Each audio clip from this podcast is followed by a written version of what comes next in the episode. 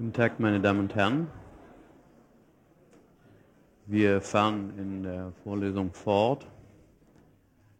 Ich habe Ihnen nochmal die Folie mit der Gliederung aus der letzten Sitzung aufgelegt, aus der, aus der, aus der gestrigen Sitzung aufgelegt. Sie erinnern sich, wir waren zum Schluss angekommen bei einer Behauptung. Das ging ein bisschen rasch, ich wiederhole das nochmal. Die Behauptung war, dass menschliches Verhalten geregelt ist, dass wir gar nicht leben könnten ohne solche Regelungen, dass diese Regelungen nicht nur auf der Ebene des Verhaltens selber stattfinden, sondern dass diese Regelungen auch auf der Ebene der Erwartungen vorkommen, sodass wir gleichsam doppelte Geregeltheit haben, Erwartungsregeln und Verhaltensregeln. Und ich hatte äh, das erklär, zu erklären versucht am Beispiel des Schachspiels oder anderer Spiele. Diese Erklärung nun hat mir in dem Kummerkasten einen schönen, Vor einen schönen Vorschlag eingebracht. Einer der Kommilitonen, vielleicht war es eine Kommilitonin, ich weiß es nicht, hat mir geschrieben, wenn Sie mit mir Schach spielen wollen, bitte geben Sie mir ein Zeichen.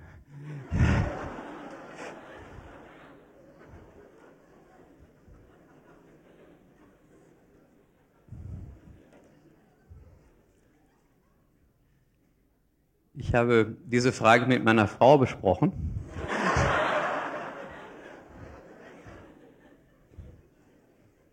Meine Frau hat gesagt, so gut wie du Schach spielst, beziehungsweise so schlecht, solltest du das nur tun, wenn derjenige, der dich aufgefordert hat, vorher festlegt, dass er ganz, ganz schlecht Schach spielt.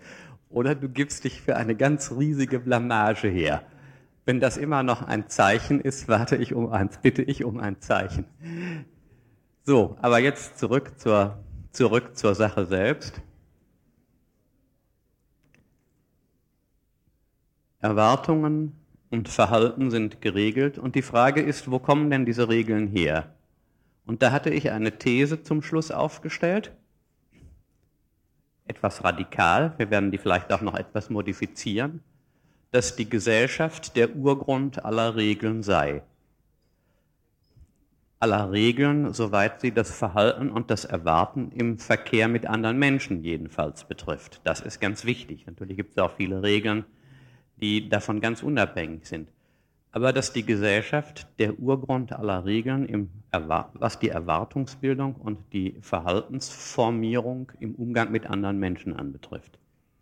Das heißt also, die These, um sie nochmal genauer zu spezifizieren, geht davon aus, dass wir von Gesellschaft nur sprechen, wenn wir es nicht mit angeborenem Verhalten zu tun haben. Also dass unser Herzschlag geregelt funktioniert, dass unsere Verdauung nach Regelmäßigkeiten abläuft. Das ist natürlich nur in sehr geringen Grenzen gesellschaftliches Ergebnis. Nur in sehr geringen, nicht? Dass einem in einer bestimmten Situation das Herz schneller schlägt. Das hat zumindest auch soziale Verursachungen. Aber bis zu einem hohen Maße sind diese Dinge gesellschaftlich unabhängig, die Regelmäßigkeiten, die sich ergeben. Die These also, um sie nochmal zu formulieren, wir haben es hier mit Regeln zu tun, die Menschen, wenn sie auf die Welt kommen, nicht schon gleichsam als angeborene Ausstattung mitbringen, die sie in Gesellschaft, das heißt im Umgang mit anderen Menschen lernen müssen. Man könnte auch sagen, alles, was wir dieser Art an Erwartungen und an Handlungskompetenzen, an geregelten Formen des Umgangs mit anderen haben, ist irgendwann einmal kommuniziert worden. Wir haben das irgendwann von anderen mitgeteilt bekommen. Selbst wenn es dann so verinnerlicht worden ist, dass wir ohne weitere Kommunikation mit anderen darüber verfügen. Das war die These. Gegen diese These lassen sich nun, und ich will diese, will zwei von den bekanntesten Gegeneinwänden auf äh, Ihnen vortragen. Gegen diese These lassen sich nun Gegeneinwände vortragen, lassen sich Gegeneinwände anmelden. Einer der berühmtesten Gegeneinwände, der eigentlich schon im 18. Jahrhundert, vielleicht sogar viel früher noch aufgetreten ist, im 18. Jahrhundert vorgetragen von einem Philosophen in Frankreich, Montesquieu. Sie werden den aus der Schule noch kennen. Der Montesquieu hat bekanntlich die These vorgetragen, dass die Verschiedenheiten zwischen den menschlichen Gesellschaften, also auch die Verschiedenheiten im menschlichen Verhalten, Folge unterschiedlicher Klimata seien. Also unterschiedlicher Naturumgebungen könnte man heutzutage. Also die, die Menschen in den heißen Gegenden haben andere Verhalten als die Menschen in den kalten Gegenden. Die Bergbewohner leben anders als die fischfangenden äh, See- oder Flussbewohner und so weiter. Das heißt, die Umwelt wird als Generator, als generierendes, als erzeugendes Prinzip von Lebensformen vorgeführt bei Montesquieu. Das hat eine, ausgehend von Montesquieu,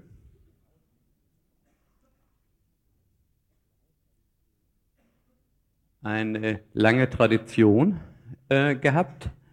Äh, lassen Sie uns überlegen, was daran richtig ist und was daran bedenklich ist.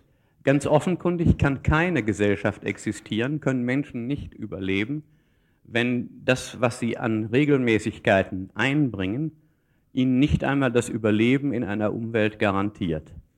Also insofern könnte man sagen, sind Umwelten, natürliche Umwelten, das wäre die, der erste Antwortschritt, Auswahlprinzipien, nicht Generatoren, sondern Selektoren für Lebensformen.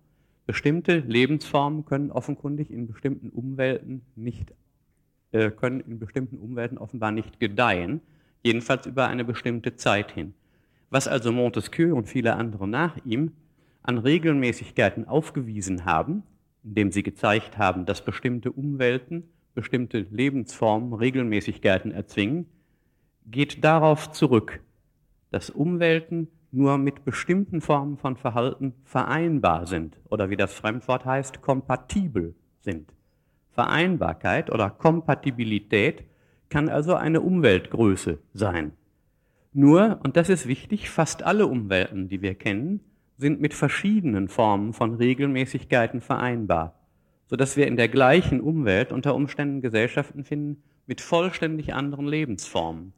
Es gibt sogar Gesellschaften, die direkt an Flüssen leben, aber Fische nicht mögen und Fische auch nicht essen, die sie vielleicht fangen, aber dann handeln, um Fleisch dafür zu bekommen, weil sie selbst sich so sehr ekeln, dass sie Fische niemals essen würden. Andere Gesellschaften leben an Flüssen und essen die Fische selbst. Sie sehen also selbst so eine sehr einfache Beziehung wie lebt in der Nähe von fischreichem Gewässer führt nicht unbedingt dazu, dass man die auch isst. Das heißt, die Regelmäßigkeiten lassen sich nicht aus den Umweltbedingungen einfach ableiten. Wohl aber wird umgekehrt vielleicht ein Schuh daraus, dass alle Regelmäßigkeiten, wenn sie überdauern wollen, wenigstens mit bestimmten Umwelten kompatibel sein müssen.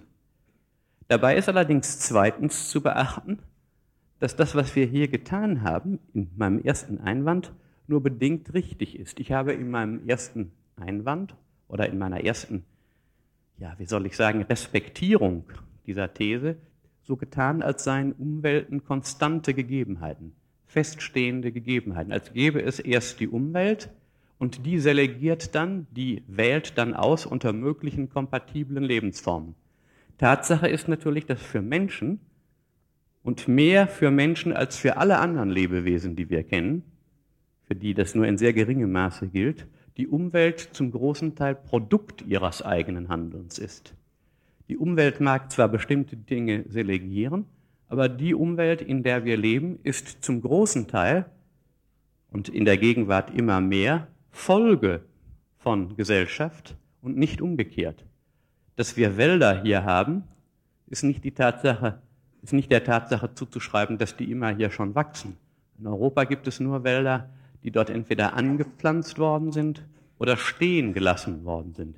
Jedenfalls ist die Existenz bestimmter Umweltformen selbst schon Resultat menschlicher Leistungen, menschlicher Regelmäßigkeiten. Wir können also diesen geografischen Determinismus erst einmal verabschieden, indem wir sagen, das Argument, das dahinter steht, ist nicht völlig falsch. Falsch ist, die Umwelt als Generator menschlicher Regelmäßigkeiten anzusehen, wir müssten ihn als selektives Prinzip ansehen. Und das allerdings auch nur in den Grenzen, die sich aus der Tatsache ergeben, dass Umwelt selbst zum Teil von Menschen selbst erzeugt worden ist. Das, was wir heute als Umwelt haben, zwingt uns natürlich Bedingungen auf, aber diese Umwelt ist selbst schon Ergebnis vorhergehender, vorgängiger menschlicher Tätigkeit. Also ein historischer, ein geschichtlicher Prozess.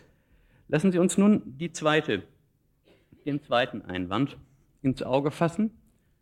Dem werden wir sehr viel Zeit widmen. Ich gebe zunächst nur das Grundprinzip an. Da ist die These, keineswegs stammen die Regelmäßigkeiten, von denen du hier sprichst, wenn du von Gesellschaft sprichst, aus der Gesellschaft, sondern sie sind angeborene Bestände. Sie entspringen Instinkten. Sie entspringen äh, der menschlichen Natur, die sich wie die tierische Natur durch natürliche Vererbung fortpflanzt. Äh, und insofern spielen, sagen wir, Phänomene wie Rasse oder angeborene Eigenschaften eine zentrale Rolle. Auch hier wiederum wollen wir die Sache in Ruhe angehen. Über Instinkte werde ich sehr ausführlich gleich handeln. Das klammern wir hier erst einmal ein. Aber zunächst einmal ist zu sagen, dass angeborenes Verhalten so gut wie nicht vorkommt im äußeren Sozialverhalten beim Menschen. Wir werden das nachher noch festhalten. Angeborenes Verhalten kommt so gut wie nicht vor. Was Rasse anbetrifft, so sehen wir sehr häufig in der Tat, dass Angehörige bestimmter Rassen auch bestimmte Kulturen haben. Aber daraus zu schließen, dass die Rassen die Verursachung dieser Kulturen seien, das ist ein Fehlschluss, würden die Soziologen äh, sagen. Erst einmal kann man natürlich sehen, dass jedes Mitglied jeder Kultur und jedes, jedes Mitglied jeder Rasse, wenn es in einer anderen Gesellschaft von Kindesbeinen aufwächst, eben die Merkmale und Regelmäßigkeiten der Gesellschaft annimmt, in der es aufwächst. Wenn jemand rassisch, sagen wir, ein Chinese ist, aber in Trier aufwächst, dann wird daraus ein Trierer, wie alle anderen Trierer auch.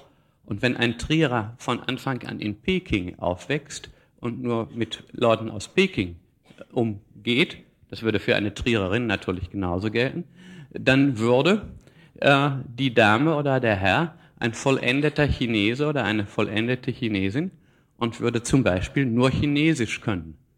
Äh, das führt manchmal zu Problemen. Wir haben zum Beispiel hier in Deutschland gelegentlich äh, zum Beispiel Soziologen, äh, die einen schwarzen Vater haben. Die werden dann unter Umständen in Trier angesprochen und die sagen dann, sie sprechen aber schön trierisch, äh, weil sie sozusagen unterstellen, jemand, der schwarze Hautfarbe habe, könne doch kein Trierer sein. Das ist aber natürlich, wie Sie sich leicht klar machen können, Quatsch.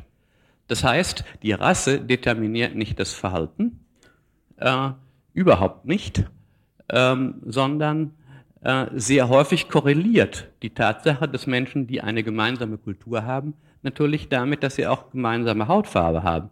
Aber sie können jeden einzelnen Menschen aus jeder Gesellschaft herauslösen, in einer anderen aufwachsen lassen, dann wird er ein Mitglied dieser Gesellschaft, in der er eben aufwächst.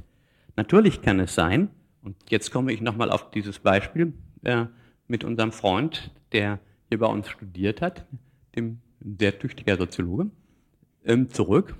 Der ist genauso gut ein Trierer und ein Soziologe wie, wie Sie und ich. Aber die Tatsache, dass er sich rassisch deutlich sichtbar unterscheidet in der Hautfarbe von anderen, kann ihn natürlich zum Gegenstand von Aufmerksamkeiten machen.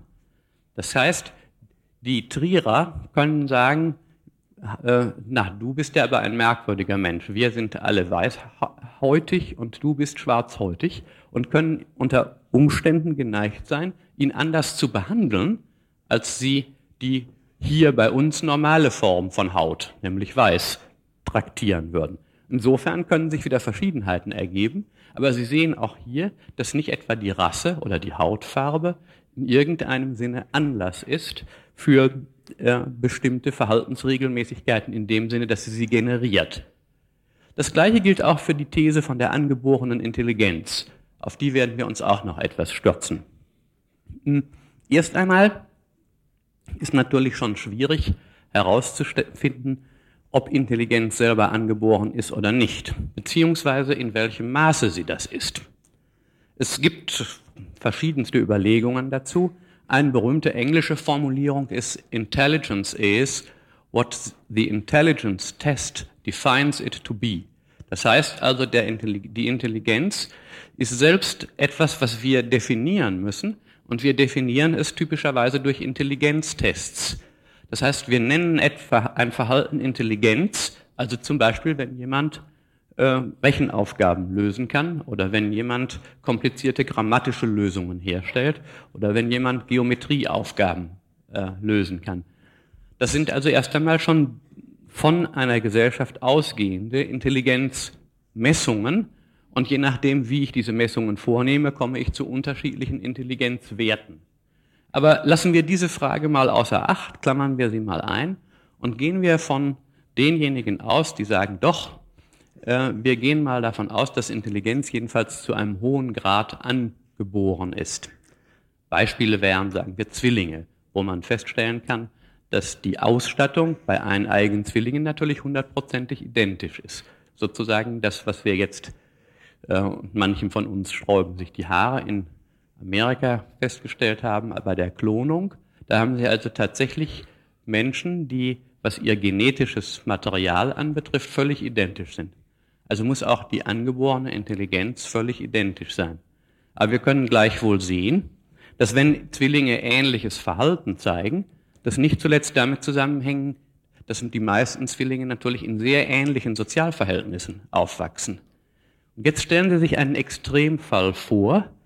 Wir nehmen die Zwillinge, wir trennen die Zwillinge bei der Geburt und die eine, den einen Zwilling oder die eine Zwillingin die lassen wir in, die lassen wir in Trier aufwachsen und die andere lassen wir in Peking aufwachsen. Und zwar unter strengen Bedingungen, das heißt, äh, die sollen gar nichts voneinander wissen. Und jetzt sehen Sie natürlich sofort, dass der Zwilling, der in Peking aufwächst, selbstverständlich nicht, weil er so intelligent ist und weil er eineich verbandelt ist mit dem Zwilling, der in Trier aufwächst, etwa Deutsch oder Trierisch lernen würde, sondern der lernt Chinesisch.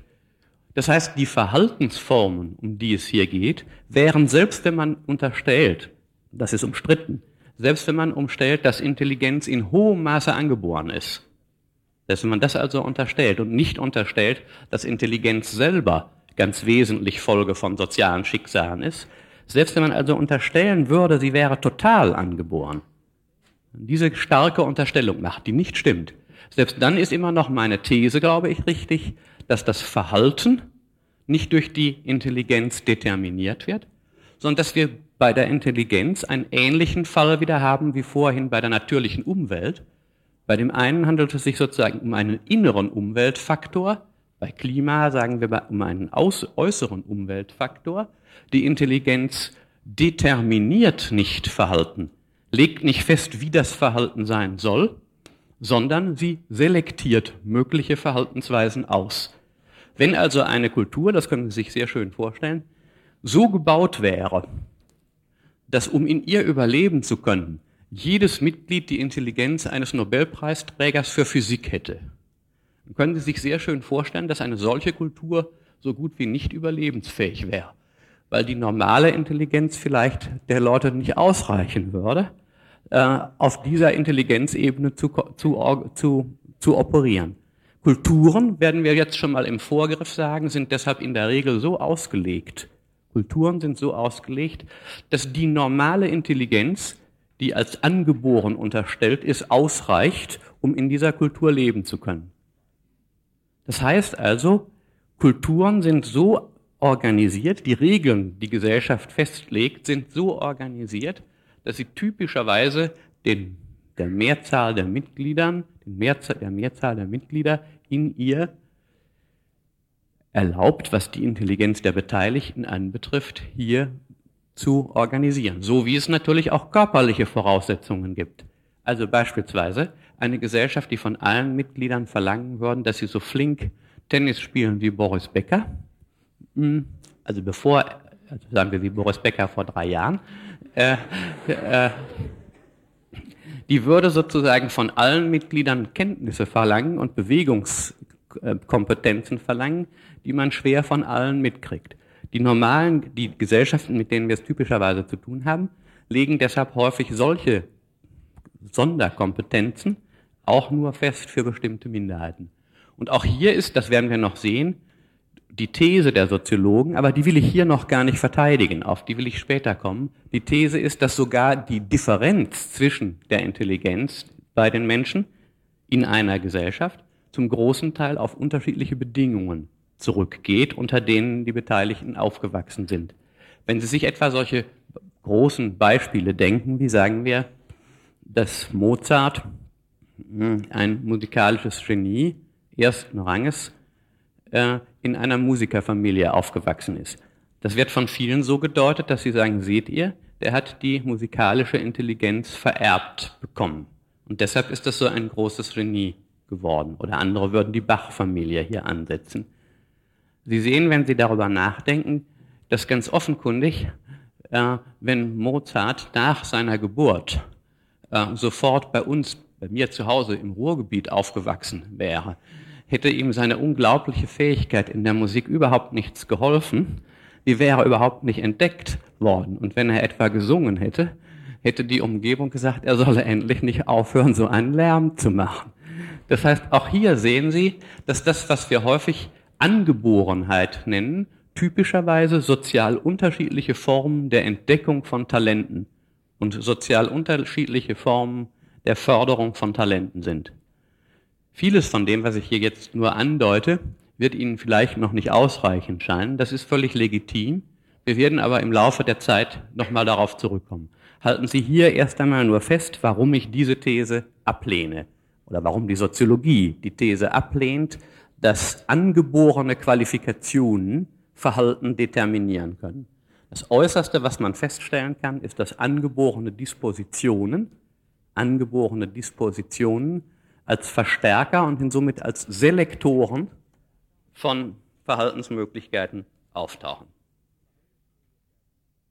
Lassen Sie uns nun äh, zum zweiten Kapitel kommen. Das erste Kapitel, das wir jetzt hinter uns haben, heißt eigentlich nur Einladung zur Soziologie. Sollte eigentlich nur ein Vorgeschmack sein, in dem verschiedene Themen einfach mal angerissen äh, worden sind. Jetzt wird es ein bisschen ernster aber noch nicht ganz. Das nächste Kapitel heißt Anthropologische Bedingungen von Gesellschaft und die Bedeutung von Kultur. Wir wollen der These,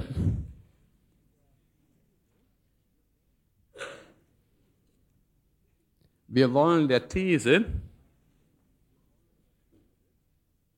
die wir äh, vorhin kurz aufgeworfen haben, jetzt an einem Punkt noch systematisch nachgehen. Wir wollen fragen, ob man das menschliche Verhalten und das menschliche Erwarten nicht doch auf angeborene Instinkte zurückführen könnte, so wie wir es bei vielen Tieren haben. Denn die Frage ist ja, warum gibt es eigentlich nur eine Soziologie für Menschen?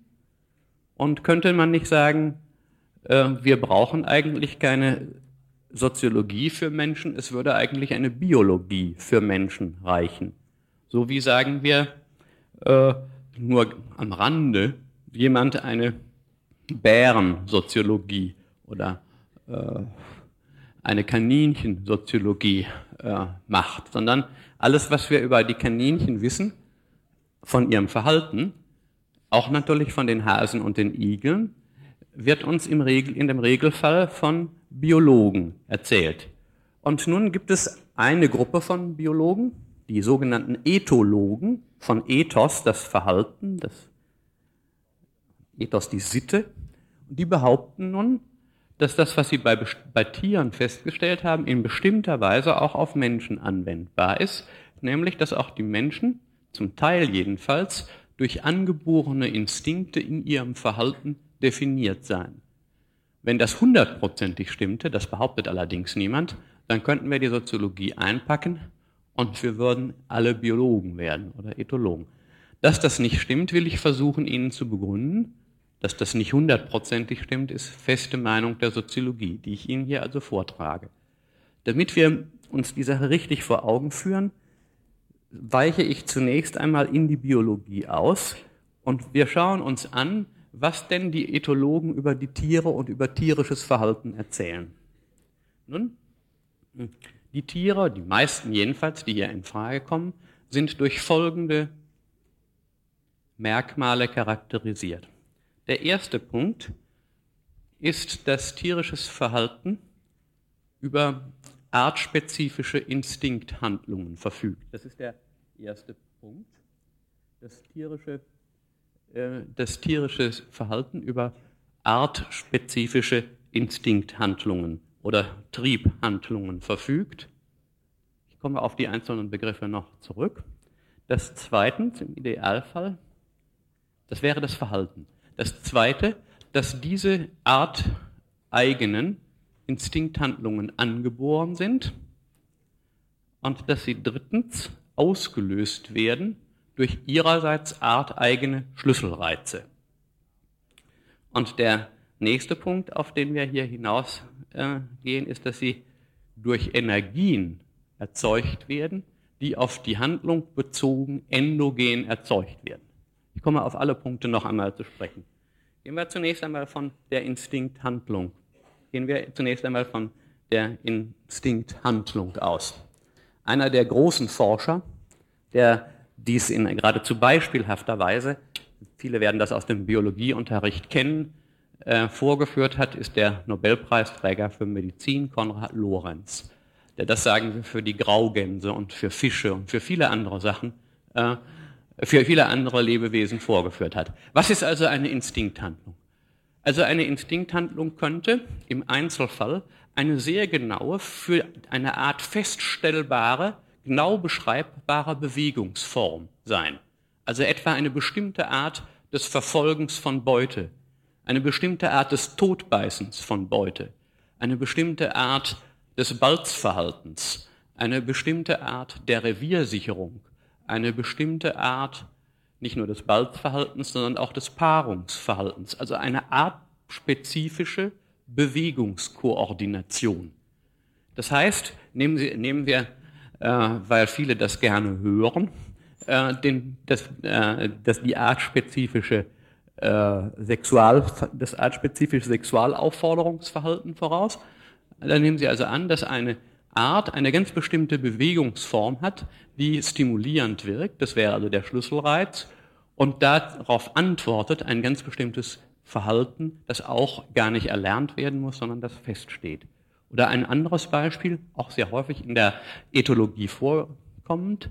Denken Sie sich also ein, eine Glucke, die hat ein, eine Glucke von einem Huhn, die hat ein ganz artspezifisches Verhalten, in Not geratene Küken zu schützen. Die kann man genau feststellen. Und Lorenz hat nun festgestellt, dass diese Glucke dieses artspezifische Verhalten nur dann bringt, wenn diese Glucke das wiederum arteigentümliche Notgeschrei der kleinen Küken hört. Die piepen in einer ganz bestimmten Weise. Und das kann man so sehr organisieren, dass wenn man die Küken in eine wenn man die Küken in eine schalldichte Glocke sperrt und sie auf der einen Seite quält, etwa, das Geschrei aber auf der anderen Seite ertönen lässt, dann eilt die Glucke nicht dahin, wo sie, so würden wir sagen, ihre Küken gequält sieht oder in Gefahr sieht, sondern sie eilt dahin, wo über ein Mikrofon etwa das Notgeschrei ertönt. Das heißt, die Glucke, so argumentieren die Ethologen, hat nicht ein sinnvolles, verständiges Verhalten in ihrem Repertoire, sondern sie hat in ihrem Repertoire sozusagen ein Stück, das heißt Küken verteidigen. Aber dieses, dieses Repertoire wird nicht ausgelöst durch ein Verstehen der Situation, sondern wird ganz mechanisch ausgelöst durch in diesem Falle ein akustisches Signal. Wenn dieses akustische Signal nicht ertönt, erfolgt auch die entsprechende Reaktion nicht. Ähm, das Gleiche kann also etwa, ein solcher Schlüsselreiz kann eben auch, sagen wir, in Bezug auf Sexualität gelten. Ein bestimmter, bestimmte Entenarten, könnte man sagen, die reagieren, was ihre sexuelle Ansprechbarkeit anbetrifft, auf eine bestimmte Gefiederform äh, des Partners, des sexuell verschiedengeschlechtlichen Partners. Wenn man die nun verschieden, wenn man sie nun getrennt voneinander aufwachsen lässt, sodass sie nie in ihrem Leben äh, eine Entin äh, gesehen haben, die Erpel sagen wir, und plötzlich zum ersten Mal sieht der Erpel jetzt in seinem Leben äh, diese Ente, nicht? Da wird er ganz, äh, da wird ihm ganz,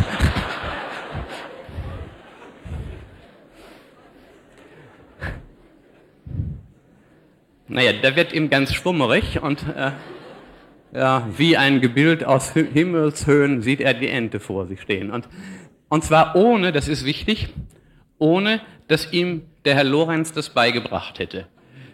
Ähm, wir haben also, um es noch einmal zu, um es also noch einmal fest, um es also noch einmal festzuhalten, hier in diesem einfachsten Falle angeborene, nicht gelernte, arteigene Instinkthandlungen.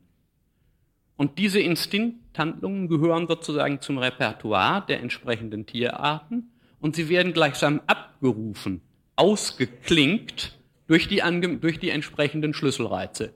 Und diese Schlüsselreize sind auch angeboren.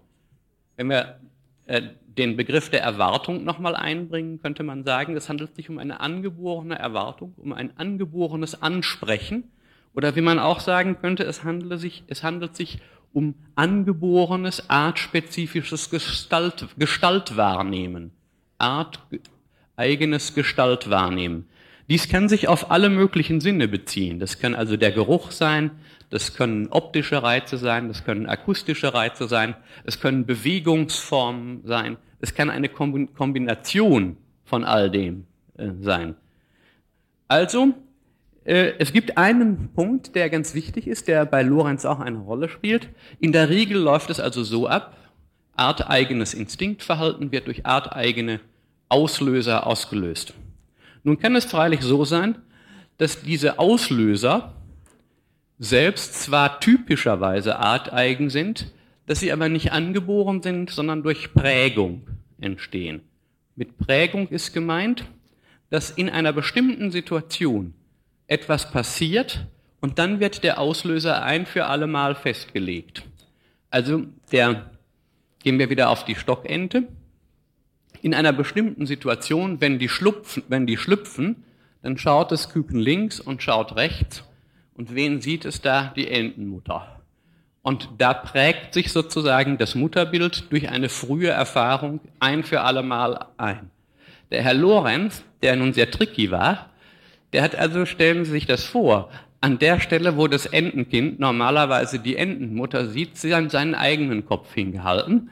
Das Entenkind schaut links, es schaut rechts. Wen sieht es da? Das gütige Gesicht von Konrad Lorenz. Und von Zeit an, von Zeit an ist da, wo bei den anderen normal geprägten Enten Enten als Auslöser stehen, ist bei diesen unglücklichen Tieren oder vielleicht glücklichen für die Forschung jedenfalls Konrad Lorenz äh, als Auslösesignal ein für alle Mal festgesetzt. Wir haben also in diesem Zusammenhang ein Verhalten, das durch Prägung festgelegt ist. Es wirkt also wie angeboren, ist aber im Grunde nicht angeboren, sondern in einer bestimmten Situation eingeprägt worden und dann aber im Prinzip unauslöschlich, wie eine ganz tief sitzende, nicht wieder veränderbare Bestimmung. Nun kann man sich noch fragen, wie kommt es denn, dass so ein Verhalten energetisch überhaupt produzierbar ist? Und da ist die Theorie von Lorenz im Zusammenhang mit von Holzby gewesen, dass die Tiere artspezifische Energien endogen erzeugen, Triebenergien.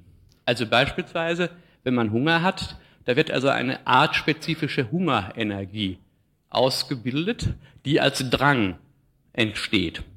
Und normalerweise wenn Sie diesen Drang zum Hunger haben, was tun Sie dann? Nun, Sie suchen entsprechende Reize auf, die diese Energie abführen können. Also was weiß ich, der, das Huhn verspürt Hunger und läuft äh, im, äh, auf der äh, Geflügel, äh, im Geflügelhof herum, bis es irgendwo einen Auslösereiz findet, nämlich in dem Falle sagen wir Körner und die pickt es dann und dadurch wird die Energie abgeführt. Was hier stattfindet, ist also auf der einen Seite ein gleichsam energetischer Triebstau, der durch das Aufbauen äh, der Triebenergie gewährleistet wird. Dann folgt als nächster Schritt eine Tendenz, den angemessenen Auslöser zu suchen. Also in diesem Falle sagen wir die, die Körner. Das nennt Lorenz Appetenzverhalten. Das Appetenzverhalten entsteht also dann, wenn ein entsprechender Triebstau vorhanden ist, dann sucht das Tier nach einem angemessenen Auslöser, in diesem Falle einem Auslöser für Nahrungsverhalten, dann kommt die Triebhandlung und dann wird die entsprechende Energie abgebaut. Das heißt, erstmal hat man jetzt keinen Hunger mehr als Ente äh, und kann also abwarten, bis die neue, äh, kann also abwarten, bis die, mh, hm, bis die entsprechende äh, Triebenergie sich wieder aufgebaut hat. Dabei geht Lorenz im Übrigen davon aus, manchmal passiert etwas sehr Merkwürdiges. Manchmal führt das Appetenzverhalten nicht dazu, dass man einen angemessenen Auslöser findet. Er hat das an seinen Hunden klar gemacht. Die haben einen angeborenen Schnappinstinkt, wenn sie nach Hasen schnappen. Und dieser, dieser, ähm, dieser, Aus, dieser Trieb, wenn also nichts Angemessenes zum Schnappen da ist, dann kann bei angebautem, eingebautem Triebstau, kann es zu einem Leerlaufverhalten kommen. Das heißt, der Hund schnappt, als hätte er gerade eine Schnepfe im Maul, aber da ist gar keine. Das heißt, das Verhalten läuft einfach leer ab. Es läuft ab, ohne dass ein entsprechender Auslöser vorhanden ist. Eine Leerlaufhandlung bei entsprechendem bei entsprechend angestauter Triebenergie, der kein angemessener Auslöser zur Verfügung steht. Eine Ausnahme natürlich. Es kann auch vorkommen, äh, es kann auch vorkommen, dass zwei, dass zwei Trieb, äh, dass zwei Triebe gleichzeitig stark vorhanden sind. Und dann ist sozusagen die Frage, was passiert nun? Kommt es zum Stillstand? Äh, oder taucht ein drittes Verhalten auf, das überhaupt nicht vorhanden ist, in diesem, das eigentlich jetzt gar nicht adäquat ist. In dem Zusammenhang spricht Lorenz von Übersprungshandlung. Das Beispiel, das er dafür gibt, stammt allerdings auch aus der menschlichen Sphäre. Also er sagt, stellen Sie sich vor, eine Situation im Kampfe, Nation im Kampf, im Krieg, da ist die eine Triebneigung der Angriff das würde einen also dazu bringen, jetzt mit dem Bajonett in der Hand hurra schreiend auf den Gegner zu stürzen. Die andere Triebhandlung, die andere Triebneigung, ebenfalls vorhanden, ist die Flucht. Denn wer weiß, ob die anderen einen nicht ihrerseits aufspießen. Was soll ich nun machen? Und das Beispiel des Lorenz dann gibt, dass er sagt, häufig taucht im Schützengraben in dieser Situation als Übersprunghandlung eine dritte auf, der Soldat schläft ein. Äh, das ist nur schade, dass das nicht oft genug passiert. Dann hätten wir sozusagen schöne friedliche Verhältnisse. Aber das Beispiel ist, glaube ich, ähm, das Beispiel ist, glaube ich, deutlich, worum es sich hier handelt. Wir haben also eine, wir haben also eine, eine Situation, äh, die durch äh, die Kombination, so könnte man sagen, arteigener Auslöser und arteigener Triebhandlungen und triebhandlungsspezifischer Triebenergie gegründet ist. Äh, die in diesem Zusammenhang wichtige, die in diesem Zusammenhang wichtige Möglichkeit, das zusammenzufassen, stammt von Uexküll. Sie finden die Sachen auch an Ihren Riedern. Der Uexküll, ein bedeutender Biologe, hat nun gesagt, alles das, was den Bereich der Triebhandlungen und der Triebenergien betrifft, fasse ich zusammen als die Wirkwelt eines, einer, eines, einer Tierart, also das gesamte angeborene Verhaltensrepertoire und das dazugehörige Instinkt, Reservoir. Und dieser Wirkwelt entspricht eine arteigene Form von Merkwelt. Das heißt, die Tiere nehmen eben nur bestimmte Dinge wahr, die zu ihrer Art gehören. Und die Summe von diesen beiden, von Merkwelt und Wirkwelt, die nennt Uexküll Umwelt. Tiere, so sagt er, oder Lebewesen, er die, wird das nachher auf den Menschen ausdehnen, was wir eben nicht tun wollen. Tiere sind dadurch charakterisiert, dass sie in einer natürlichen Umwelt aufwachsen und diese Umwelt ist charakterisiert durch Merkwelten und Wirkwelten, die aufeinander bezogen sind. Und nun kommt eines der berühmtesten Beispiele, das ich Ihnen nicht vorenthalten möchte, an dem Ixkyll diese Merkwelt und Wirkwelt vorführt. Und das Beispiel ist die Zecke. Die Zecke ist ein kleines Tierchen. Manche haben das sicher schon mal kennengelernt, wenn sie sagen wir im Frühling unter einer Ginster, unter einer Ginsterhecke vorbeigegangen sind. Was ist nun mit der Zecke los? Die Zecke hat eine sehr, sehr eingeschränkte Merkwelt.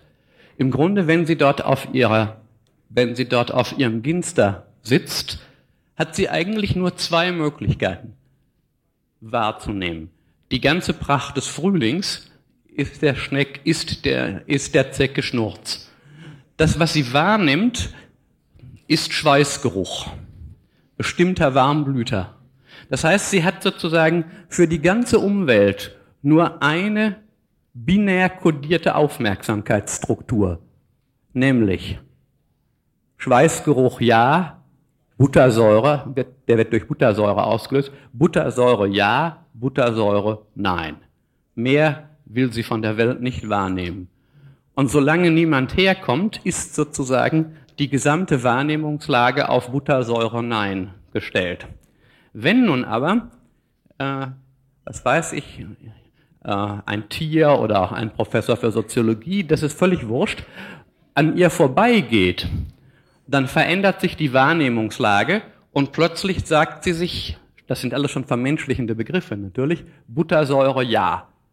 Und daraus folgt automatisch, das ist ein Schlüsselreiz, daraus folgt automatisch das triebspezifische Handeln, die Zecke lässt sich fallen.